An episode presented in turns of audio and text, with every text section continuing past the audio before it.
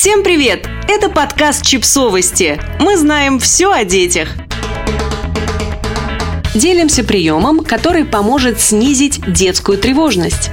Очень любим рассказывать вам о важности развития эмоционального интеллекта у детей и делиться всяческими хитростями и методами, которые помогают в этом развитии. Хотим рассказать о не самом очевидном, но действенном способе помочь ребенку справиться с тревогами и переживаниями и снизить уровень стресса.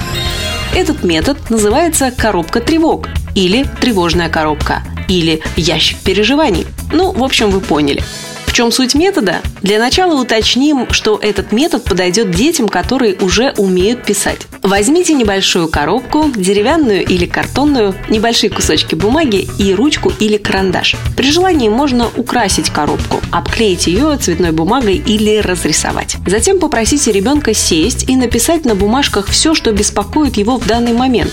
От мелочей, вроде домашней работы, до более серьезных проблем. Например, ссора с близким другом, смерть питомца, или болезнь родственника. Затем попросите ребенка оценить каждую тревогу по шкале от 1 до 10, где один получит те проблемы, которые беспокоят его меньше всего, а 10 больше всего. Сложите все тревоги в коробку и уберите ее, или отдайте на хранение доверенному взрослому, которого выберет сам ребенок. До тех пор, пока ребенок не будет готов обсудить с кем-то свои переживания. Или вы можете заранее выбрать день и время, когда вы откроете коробку тревог и вспомните все то, что беспокоило вашего ребенка несколько дней назад. Доставайте записки с тревогами по одной и обсуждайте ее.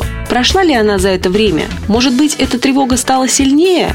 Или наоборот слабее? Почему это произошло? Может быть, какие-то тревоги можно убрать из этого черного ящика, а какие-то хочется наоборот добавить? Проделывая эту процедуру один раз в день, в несколько дней или в неделю, на усмотрение ребенка, он научится выделять и анализировать то, что его беспокоит, понимать свои эмоции и переживания, отслеживать, что сильнее всего влияет на его состояние и самостоятельно находить решение проблем.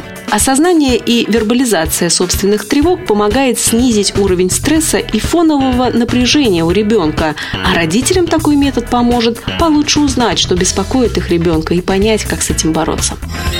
Подписывайтесь на подкаст, ставьте лайки и оставляйте комментарии. Ссылки на источники в описании к подкасту. До встречи!